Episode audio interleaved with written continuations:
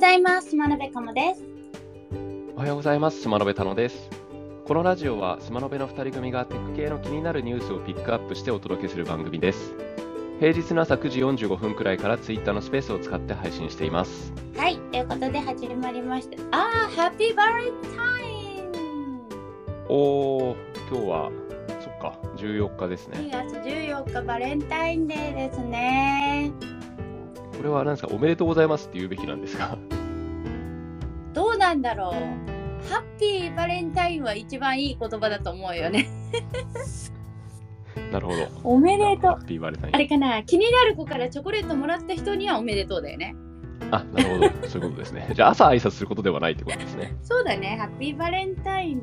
セントバレンタインさんのなんとかあっただよね。なんか Google の検索今日なんか変わってたりするのかしら。あー、変わってそう。バレンタインデーまで入れて検索した方がいいのかな？うんあー、でも特に、特に特になさそうなるほど。はい、ということでバレンタインデーでしたね。ちょっと日付を見て思い出しました。は、はいい、チョコの食べ過ぎご注意くださいというところでね、気をつけましょう。気をつけましょう。でもチョコは美味しい。そうですね。うんチョコは大好きですからね。ね、でも昔だと結構あのチョコを配ったりしてたと思うんですけど、リモートになっちゃったから人に会わなくてこう配れないとか渡せない、うんうんうん逆にラッキーと思ってる人もいるかもしれないですね。うん。無駄な出費を抑えられてっていう。そうそう結構チョコだこの時期だけチョコぐめっちゃ値上げするからね。ああ、そうなんですね。ですがまあでもチョコは美味しいし元気が出るからみんな食べたらいいと思う。うんうん。じゃあそんな感じでバレンタインデーの今日スマノベの気になるニュースをお届けしていっちゃいましょうということですね。はい。じゃあ今日気になる一発目のニュースはまたツイッターかまたお前かみたいな感じですが ツイッター新たな API 提供を数日間延期また延期ですかこれは2月9日までだった、えー無料 API が13日に延期して、まあ、代わりにあの別の API 提供するよって言われてたんですが、それがさらに延期になっちゃったっていうニュースですね。もう絶対開発者っていうかウェブ開発ではい、いけないムードになってますねあのもう、なんか大変でしょうね。バタバタしてるでしょうね。ねえ本当だよねなんかさあの音なんかそういうなんかトラブルがあった時はさ大体予想の3倍伸ばせじゃないけどさうんうんうん いちょっと3日でできますじゃあ3日ねって約束したらもう絶対なんか起きるみたいな多分13日って言ったらもう、あのまあ、前のニュースの時も言いましたけど、あの週明けまでに何とかしろっていう無理やりな命令だったんじゃないですかね。ねえしかもさちょっと恐怖政治的なところもあるからさ1週間って言えないみたいなうん、そうですね。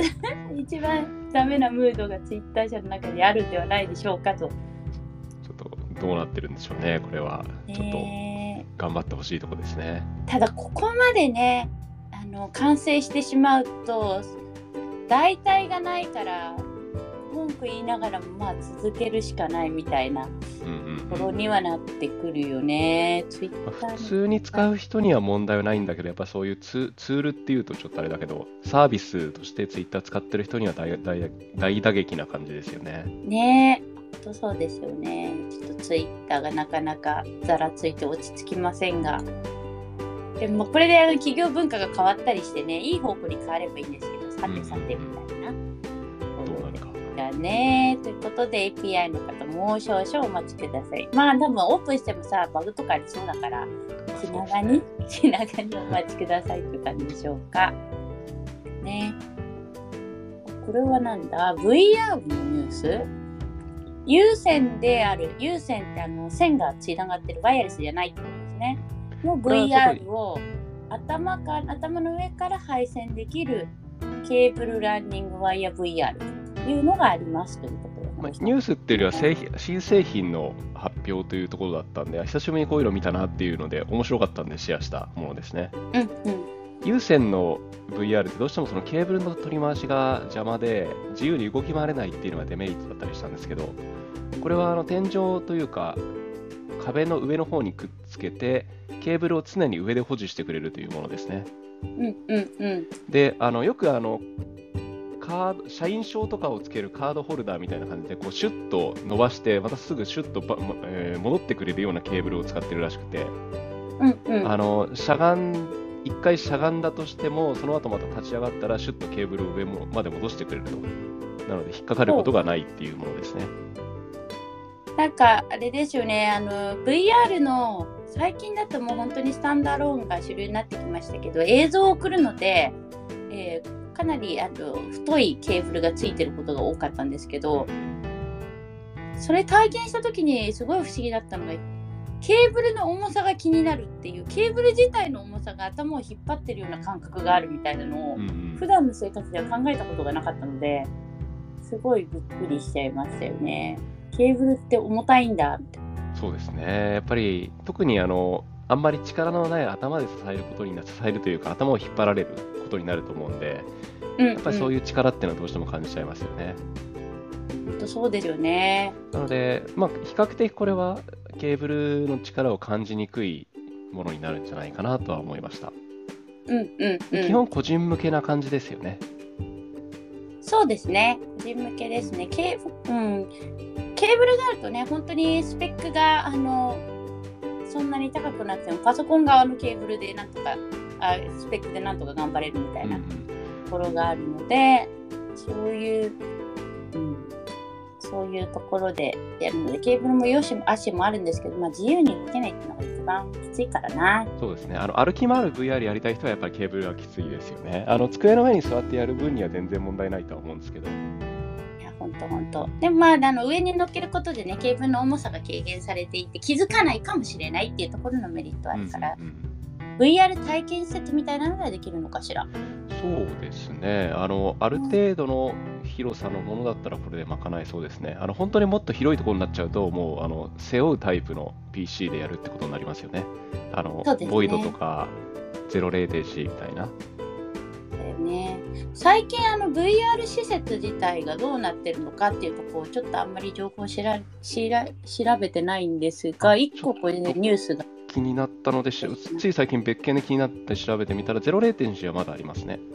あ、本当ですでか。あのアメリカで多かったボイドは全部なくなったかわからないですけどやっぱどんどん閉店というか閉鎖はしてるみたいなのは見ましたね。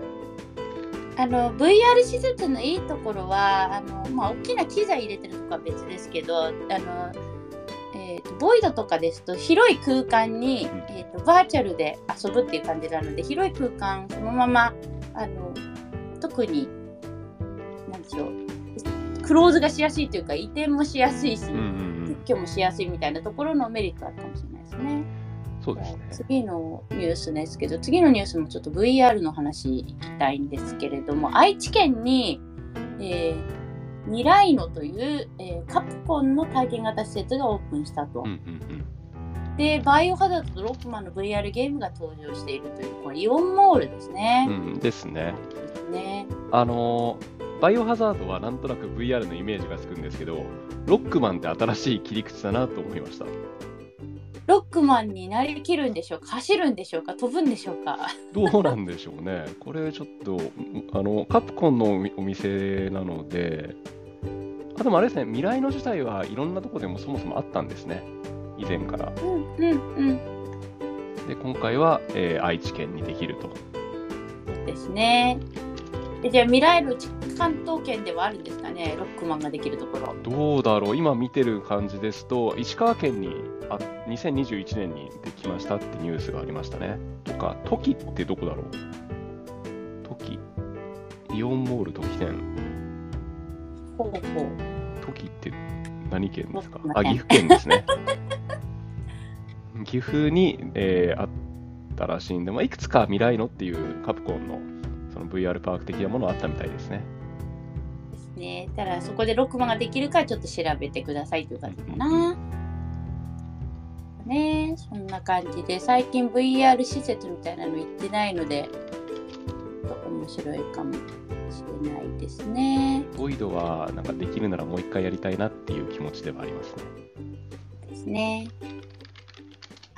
はい。じゃあ次のニュースいってみましょう。これちょっと前のニュースになるんですけれども、えードコモがやってるオープンハウス23というか、えー研究開発というかオープンハウスですねあのの発表みたいなところがあって最新技術のニュースがいろいろ出ていますというところでこちらの記事ご紹介です。えー、とではですね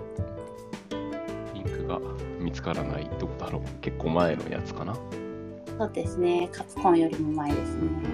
えっ、とまあこれですね。えっとまあ、メタバースの課題解決に向けた技術を詰め込んだメタミーですね、うんうんうん。のが出てたりしていますが、ちょっとリンクを見つかりました。あありますよ。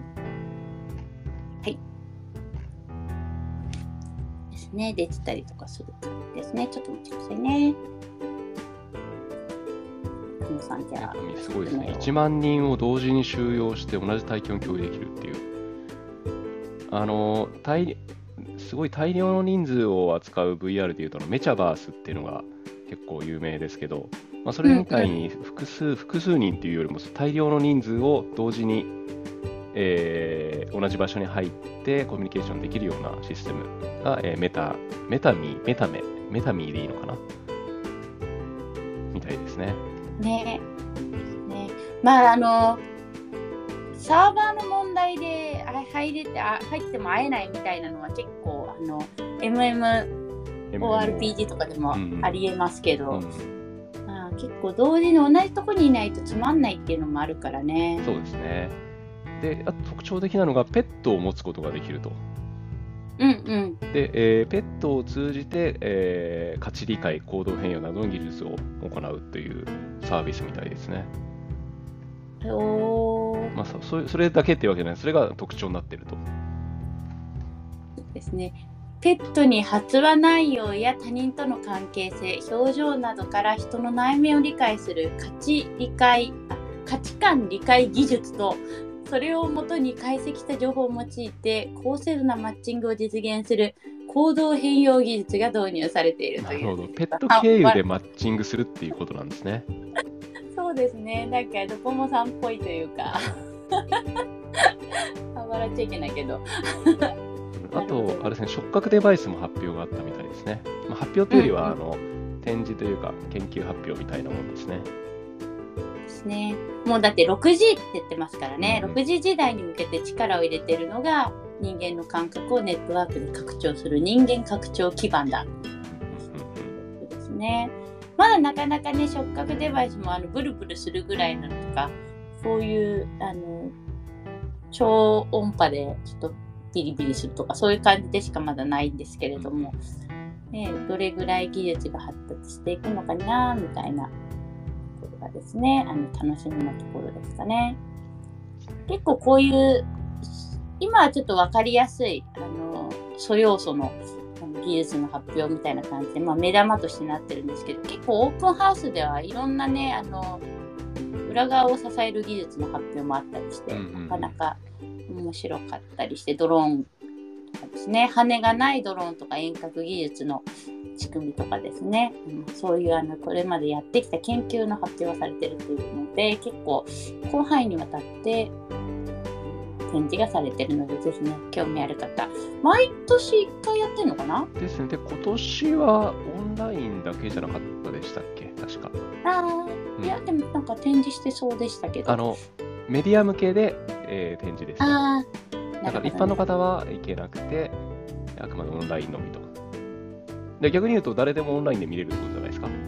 そうですねオンラインで見れるもうもう見れるの？まだ見れるのかな？どうだろう、もう2月、1週間前のやつだからもう終わってちょっと終わっちゃってるかもねうんうんじゃあ来年はこう開催前に告知できるといいねそうですね。ね。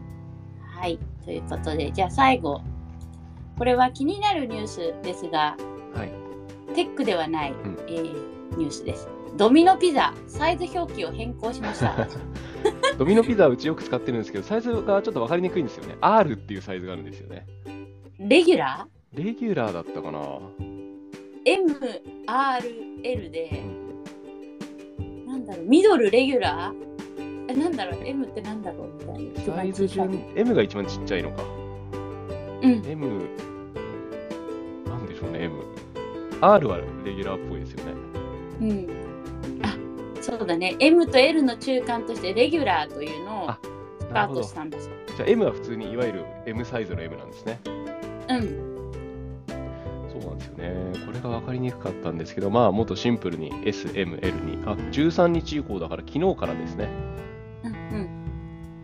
だからあれだよね。あの、え、R だと思って M を注文ししたら、ちっちゃかったあ、。違うわち。ちっちゃいのを注文するつもりで M って言ったら真ん中が来たみたいな、そんな感じになって。え逆じゃないですかね。あの M サイズ注文しようと思ったらちっちゃいのが来たってことだったじゃないですか、今までは。そうそうそう。それに慣れてた人あが、あ、ね。慣れてた人が、今後は。じゃあ M サイズって言ったら真ん中のが来ちゃうっていうところですね。いやー、L サイズのピザはなかなかパーティーぐらいじゃないと食べないからね。あ、でもあれですよ、うちは結構冷凍しちゃうんで、あの L サイズ頼むともう1個 L がついてくるみたいなのよくやるんですよね、ドミノピザとかって。へなんで、ー。もうあの一気に食べきるつもりはなくて、注文しといて冷凍して後で食べようみたいな、うんそういう意味では L はちょいちょい頼みますね。あ、ちそうなんだょいちょいっつっ。ても数ヶ月に1回ぐらいですけど。L はね、なかなか大きいですがう。んじゃあ皆さん間違えないように S、M、L 普通ですね。普通の呼び方になるんで、分かりやすくなりますね。そうですね。という、えこれ何のこっちゃというテックでも何でもないニュースでしたが、あのお届けというところで、ピザをお届けいたしましたということで、今日はこの辺にいたしたいと思います。アイデアとテクノロジーで世の中にびっくりを。今日も一日頑張っていきましょう。スマノベでした。バイバイ。